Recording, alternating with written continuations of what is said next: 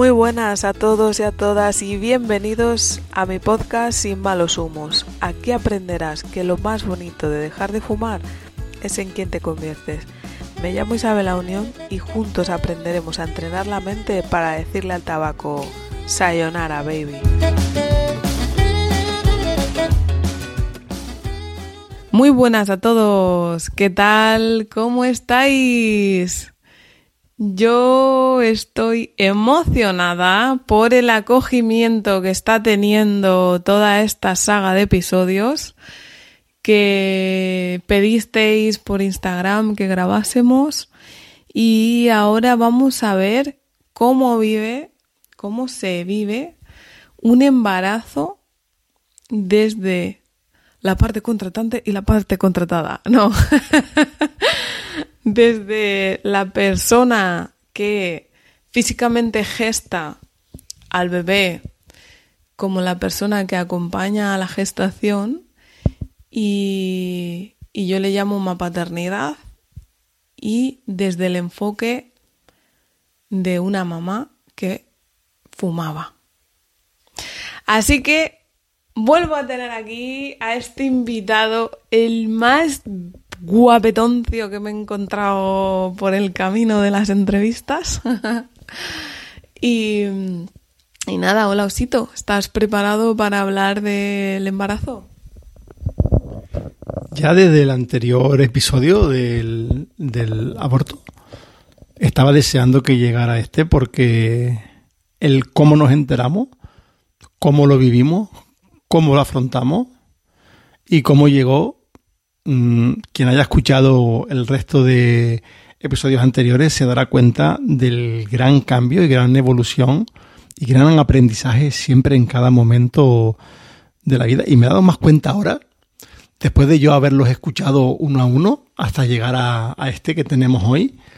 Eh, joder, que sí, he dicho yo una palabrota. Vaya, que, que, que sí, que, que se aprende, y se aprende para bien y también para mal, pero sobre todo para cambiar. Y deseando hablar de, este nuevo episodio, que además le tengo, creo que de todos el que más cariño, por cómo fue, cómo lo vivimos y sobre todo eso, lo que comento, aunque me repita, cómo se afrontó desde un primer momento. Así que nada, cuéntame a ver qué, de qué vamos a hablar hoy. Bueno, bueno, bueno. Pues mira, Puedo acordarme del momento de la concepción. O sea, suena, así suena muy bien, ¿no? Puedo acordarme de ese momento que pipí, pipí. no, em, fue una marcha atrás eh, que tiraste para adelante. Cabrón. y yo me dejé, y yo me dejé. Em, bueno, en ese momento ya, fíjate, todo, toda la relación había cambiado. En ese momento habíamos elegido la libertad. En ese momento yo decidí amar en cada momento a la persona que tenía enfrente por arriba del resto en ese momento era capaz de, de no sentir, ¿sabes esto que dicen las madres de como a una madre? No. Yo sí tengo a mi madre delante, la amo con todo mi corazón por arriba del mundo. Y si tengo a mi marido, a mi marido. Y en el momento que estoy grabando el podcast, a toda la gente que, que me está escuchando, le entrego lo mejor de mí. Entonces, en ese momento yo me di cuenta de que en una relación lo más bonito que puedes compartir es la libertad. Y, ojo, eso le saca muchas rayas al tigre. ¿eh? Entonces, em, no me importaba lo que sucediese, aunque yo estaba segura de que no me había quedado embarazada. Yo estaba segurísima, segurísima. Nos fuimos de viaje nos fuimos de un viaje, ojo, sin control, sin planning, donde solo la mitad había sido eh, estipulado por mí y la otra mitad iba a ser como más em, improvisado, ¿te acuerdas? Que bueno, esto para mí ya era un logro muy grande. Y yo seguía fumando tranquilamente, tranquilísimamente. Y el que fue, o sabes que dicen que siempre es la madre la que se da cuenta de que algo pasa y tal, pues en este caso no fue lo que en este mundo se interpreta como madre, aunque para mí sí que lo es, porque no siento diferencia entre uno y otro, pero fue él el que se dio cuenta. ¿Qué pasó? Bueno, yo sabía desde el primer momento, es decir, desde esa no tan marcha atrás, sino mm, primera, que se había quedado embarazada. No sé, realmente, mm, si me preguntas, es una sensación. Lo sentí, de hecho, a los pocos días nos íbamos a hacer un maravilloso viaje, de estos que nos gusta a nosotros hacer por tierras lejanas. Y eh, la cosa fue de que aparte de todo el equipaje que preparamos para el viaje, recuerdo que ella con mucho cariño y mucho esmero preparó su bolso, su king size, lleno de compresas, tampones y toda, y toda clase de, este, ¿cómo se llama? de utensilios para cambiarse, por si le venía el periodo, pues estar bien equipada, es decir, para 20 días, pues como si fuera para 200 personas. Y en cada parada que hacíamos, yo veía como, porque aparte iba en mi equipaje de mano, como yo sacaba una camiseta y movía ese bolso por un lado, sacaba unos calzoncillos y lo movía para otro. Y al cabo de días veía que lo seguía moviendo y de allí no salía ni un tampón, ni una compresa, ni nada. Simplemente se movía de un sitio a otro. Pero ella siempre me decía, eh, Osito, no me está viniendo la regla. No me ha bajado todavía. Y yo ya, como comenté antes, venía ya con la idea de que estaba preñada, estaba embarazada. Y bueno, eh, te va a contar un poquito la cómo cómo lo vivimos, en, dónde fue, dónde entramos a comprarlo y cómo, cómo fue esa experiencia. Pues fíjate que íbamos caminando por las calles de Quebec y una señora en francés me dijo, no fumes, bonita. Uf, me sentí súper mal, tío y enfrente había una farmacia y le dije, ¿qué hacemos? Y me dice, te voy a comprar un test de embarazo, porque tú tendrás dudas, pero yo no. Y nos costó, nos costó. Era de los caros. Tú ya lo tenías claro. y, qué gracia esto de lo caro y lo de barato, qué, mentalidad de escasez de aquella época. Eh, la cuestión es que mm, nos fuimos a un sitio a cenar que parecía que estaba bien y luego resultó ser una basura. Y me fui al baño y, y me llevé un vaso para hacer el pipí. Y yo vi que nada más que cayó la gota, salió la línea sospechosa, pero fue tan rápido, tan rápido, tan rápido, que dije, esto no puede ser, no puede ser. Y llegó a la mesa y me dijo, ¿qué? Y le dije, nada. Dice, enséñamelo. Digo, no. y, y estaba, estaba positivo, pero yo para mí era que no. Y entonces al salir del restaurante me acuerdo que le dije, como no estoy embarazada, me voy a fumar. Y él me miró y me dijo, fuma si quieres, pero... Esa línea era clara, clara, clara. Estaba preñada, no, preñadísima. Es más, recuerdo, bueno, fuimos a un italiano que nos atendió un argentino, que del botón del cuello lo tenías abrochado y le llegaba hasta el ombligo. Era un esperpento. Pero tardó muchísimo. Y yo decía, ¿cómo tarda tanto en el baño? Y cuando subió que me dijo eso de, sí, yo vi que se puso enseguida, pero pensaba que era mentira. Mm, eso, según olió la gota de orina, cambió de color. Y también recuerdo, justo en la puerta del, del restaurante, como me dijiste que ibas a fumar. Y sí, pues fuma. Si es lo que en ese momento te apetecía, ¿por qué no? Fuma.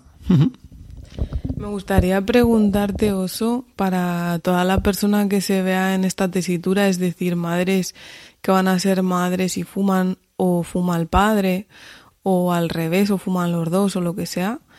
Eh, ¿Tú crees, a día de hoy, sabiendo lo que sabes, que decirme si quieres fumar, fuma, era un acto de amor? Rotundamente no. Creo que era un acto de cobardía y de miedo. Creo que más cobardía que miedo eh, por el hecho porque si tú realmente quieres y quieres lo mejor para alguien, tienes que ser sincero. Y en ese momento yo creo, ahora si lo volviera a revivir, que te hubiera dicho no. No fumes porque, primeramente, independientemente de que estuvieras embarazado o no, que ya es para ti, no es bueno.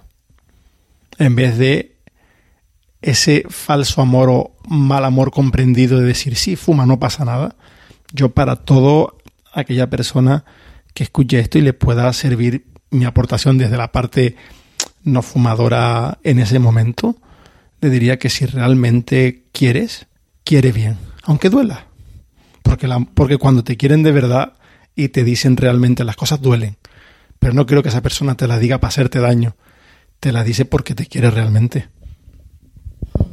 Gracias por tu honestidad.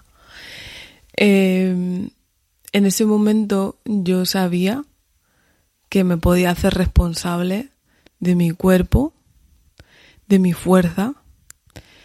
Sabía que tenía un problema con el tema del deporte. No sabía cuál, este le descubrí después pero también era consciente de que si me responsabilizaba de trabajar mi transverso, mi abrazo al bebé, si entrenaba fuerza y, era constante en ello, iba a tener un parto maravilloso. O al menos iba a poner todo de mí para que el parto fuese maravilloso.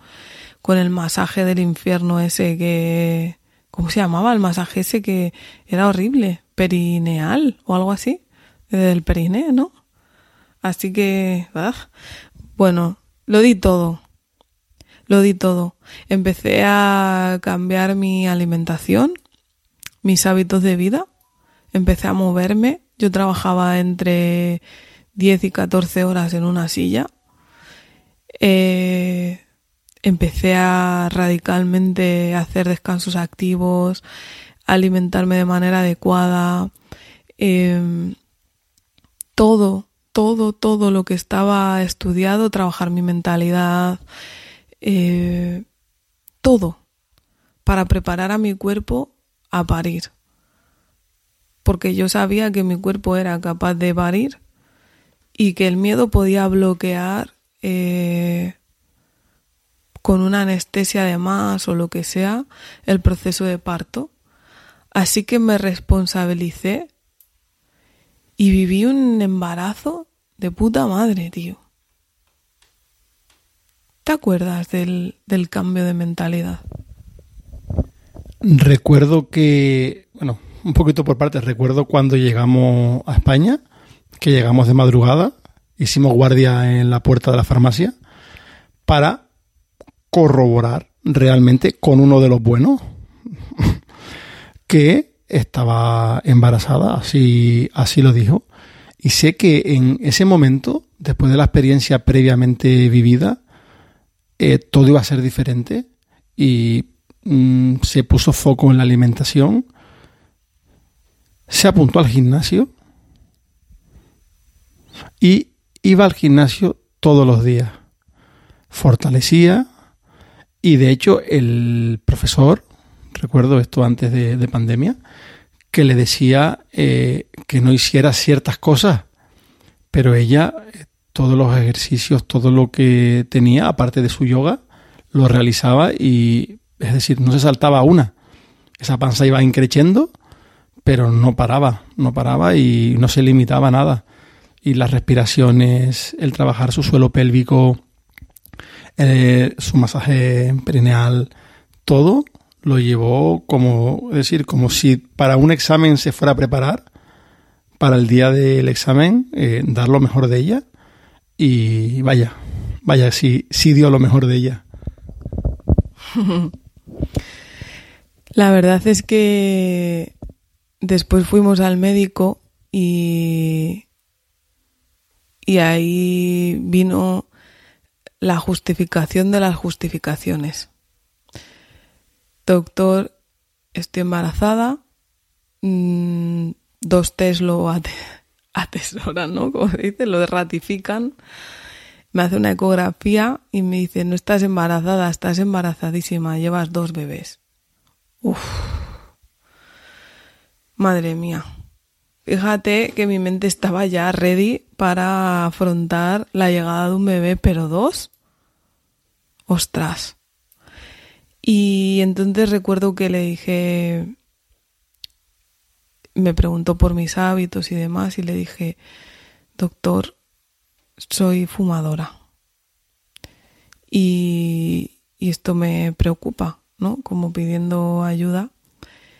Entonces, mi, mi, el doctor dijo, fumadora de cuánto? Y sin que yo contestara, dijo mi marido, poco, poco, muy poco. Dos, tres cigarros al día. Que yo podía sostener dos, tres cigarros al día fácilmente y yo creo que era lo que estaba fumando en ese momento, ¿no? Pero lo que le pasa al fumador es que si un día se plantea que va a fumar menos, fuma más. Porque tiene miedo y se siente acorralado y entonces busca más libertad, libertad, libertad. Y, y yo me agarré a eso y me agarré a la frase prefiero que fumes un poco a que estés en estado de ansiedad o de estrés por el mono del tabaco. Así que en mi cabeza se configuró, si dejo de fumar daño a mis bebés y si sigo fumando, los cuido. Por favor, si me estás escuchando, vas a ser madre, vas a ser padre. Esto no es verdad. Esto que se configura en tu cabeza no es cierto es una justificación que vas a pagar en forma de culpa muy caro, muy, muy caro. Porque somos fumadores, pero no somos gilipollas, no nos queremos matar, no estamos mal de la cabeza, no nos queremos suicidar, ni hacerle daño ni mal a nadie. Pero es que con el humo no molestamos, con el humo enfermamos a la gente que nos rodea y más si la llevamos dentro. Y cuando nos dicen eso, nos lo dicen sin saber verdaderamente para qué empezaste a fumar, para qué continúas fumando, cuál es el beneficio inconsciente que le estás sacando, de qué manera puedes entrenar para conseguirlo de otra forma más saludable. Por favor, si estás pensando o te has quedado embarazada, embarazado, no justifiques, no negocies, no niegues, no evadas, no luches y no bloquees. Porque cuando ese ser sale de tu panza o de la panza de tu pareja, te planteas muchas cosas. Entonces a mí el médico me dijo que me iba a recetar el adiro porque había tenido varios abortos y, y esto fue más justificación para yo seguir fumando. Porque yo busqué en internet y ponía que la placenta, que no sé qué, que la sangre podría ser más espesa y todo el rollo si eras fumador y el adiro como que la hacía más líquida, la licuaba ok, rienda suelta, ¿Creéis de verdad que fumaba dos o tres cigarros cada día? A los ocho meses, siete meses y medio, declaran pandemia. ¿Te acuerdas? Sí. Y con ello, como muchos otros compañeros de profesión, me tengo que aislar porque eh, doy positivo en, en COVID y me encierro en una habitación durante 20 días o 25 días, porque tampoco desde casa te decían, ¿tienes fiebre? Nadie te venía a ver y te llamaban a la cuando ya no tenías nada y te decían, pues pásate por aquí para que te hagan una PCR a ver si eres apto y vuelves otra vez a trabajar. Y ese periodo, hace poco hablamos este tema, porque yo, a mí como me tenían a cuerpo de rey, yo comía torrijas, eh, filetito, y estaba, recuerdo que me compraste un cable para tener el internet y poder jugar todo lo que quisiera a la Play, y una cama y el baño. Y ella me confesó, no sé, no hará mucho, hará como dos, tres semanas que salió el tema, que estaba, estaba realmente sola, ella, eh, su embarazo y todas las cosas de la casa, y que fumó mucho, fumó bastante, yo no tenía ni idea, porque también siempre le dije, no, no, si a mí tu tabaco no me huele. Era otra de, de mis artimañas del falso cariño. Si no, no, si no huele. No, tú fuma aquí que a mí no, no me molesta. Y, efectivamente, recuerdo que se declaró pandemia y que me comentaste esto. Me harté a fumar. Me harté. Fue una locura. Y ahí me di cuenta de que uno de mis mayores miedos o uno de los mayores beneficios que le sacaba al tabaco era no sentirme sola. Y fíjate qué paradójico sentirte sola cuando llevas un ser dentro. Y fíjate qué memorias estás metiendo en su ADN sobre la soledad, sobre la dependencia y sobre tantas cosas. En ese momento decidí que le iba a abrir un correo electrónico y le iba a contar todas estas cosas porque el día de mañana la iban a servir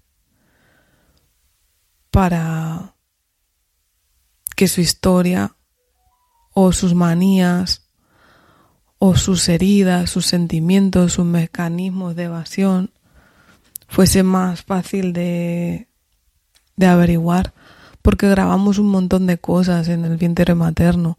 No solo heredamos los ojos bonitos o el pelo frondoso, ¿no? Ella, hablamos de ella en singular, porque igual a las 13, 14 semanas, 13 o 12 o así, eh, nos dijeron que, que uno de los bebés eh, pues ya no estaba. Y ahí la culpa pesaba y pesaba. Y la manera que tenía de equilibrarme era levantando peso, haciendo sentadillas, poniéndome fuerte. Y lo que no me daba cuenta era que parte de la fortaleza era mostrarte vulnerable, ¿no? Desnudar tu corazón y decir lo que sentías. Y lo que yo sentía en el embarazo era, por un lado, que no era para tanto, pero por otro, me estaba dando cuenta de que vivía presa en una jaula con la puerta abierta. Y mi jaula se llamaba tabaco y yo no quería salir de ahí. Y eso era estando embarazada. Súmale noches sin dormir, tenerte que levantar, bocaos en la teta y cosas así, ¿no? El embarazo fue muy divertido. Construimos la habitación de Yune juntos. lo llevé bastante, bastante bien. Pero ahí me di cuenta de que nunca dejaría de fumar. Que si no lo había hecho por amor a esta personita, que se supone que tiene que ser lo que más aman en el mundo, a un hijo, eh, ya nunca dejaría de fumar. Y cerrando un poco con el episodio, no sé si te acordarás que yo te decía, es que si no lo he dejado embarazada, ya no lo dejo nunca. Me gustaría que sepas qué fue lo que yo hice antes de entrar al paritorio. Fumar. He acertado, ¿no? Sí, sí lo, sí lo sé. De hecho, eh, bueno, no, no, lo, no, lo, hemos comentado, pero yo estaba trabajando y ella, porque aparte de, de entrenar, se hacía con su padre todos los días de 10.000 a 12.000 pasos todas las mañanas. Y cuando llega a casa no eran ni las 4 de la tarde y me escribe y me dice que cree que se está meando. Y yo llego a casa y está en el baño y dice, mira, cada vez que muevo la pierna me meo. Y le digo, no, no te meas, has roto agua. Cogimos eso que se dice que te preparas el bolso con las cosas. Nosotros no llevábamos preparado nada. Teníamos cuatro cosas y con esas nos fuimos a, curiosamente, otra vez a, a la Quirón de San José. Y antes eh, recuerdo que metí el coche en el, en el garaje y fuera antes de entrar para ingresar te sentiste un cigarro. Además que, además que un buen cigarro. Ella siempre se los había hecho muy finito, ya que él tenía el finito por dos. Y bien, bien para adentro que le daba. Y sí, sí, sí lo recuerdo. Yo estaba buscando comer chocolate, a ver qué chino estaba más cercano y ella su cigarro. Y me hace gracia porque ahora que me estoy acordando del parto, que fue maravilloso, primeriza y en cinco horas estaba afuera. Como yo digo, eh, mi gran miedo era que me pusieran oxitocina, ¿te acuerdas? Que yo quería un parto natural y tal. Y por supuesto me la pusieron.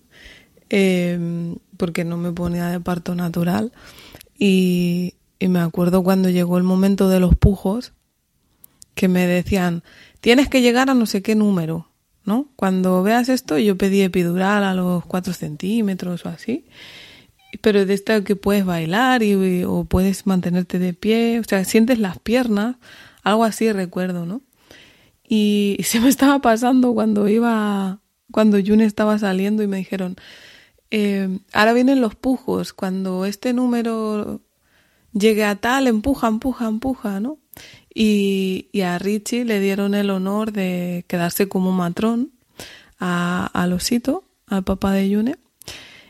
Y me acuerdo que a la segunda vez que empujé, me empezó, para, para que las tampas, para que las tampas. Y aquí te traigo el, el tema del foco perceptivo, que es donde pones el foco, pones la energía. Yo qué quería, que el parto fuese lo mejor posible que hacerlo de la manera posible, que mi cuerpo estuviese preparado. Bueno, pues tenía el transverso que vamos, podía rajar limones, hierro y partir estacas, vamos. Y sin embargo, eh, mi mayor miedo en ese momento era no sostener el mono de estar en el hospital sin poder salir a fumar. Es que me da vergüenza decirlo, pero es que literalmente era así. Y lo primero que hice cuando llegué a la casa, después de sufrir el rollo de no vas a poder amamantarla, tienes el pezón plano y un montón de cosas más que vivimos las madres y padres, eh, cuando llegué a casa lo primero que hice fue fumarme un cigarro. Pero bueno, June ya estaba en el mundo y gracias a eso puedo deciros que esa cosita que se está quejando, llamando nuestra atención, es ella. Un fuerte abrazo y nos escuchamos mañana. Cariño, ¿qué te pasa?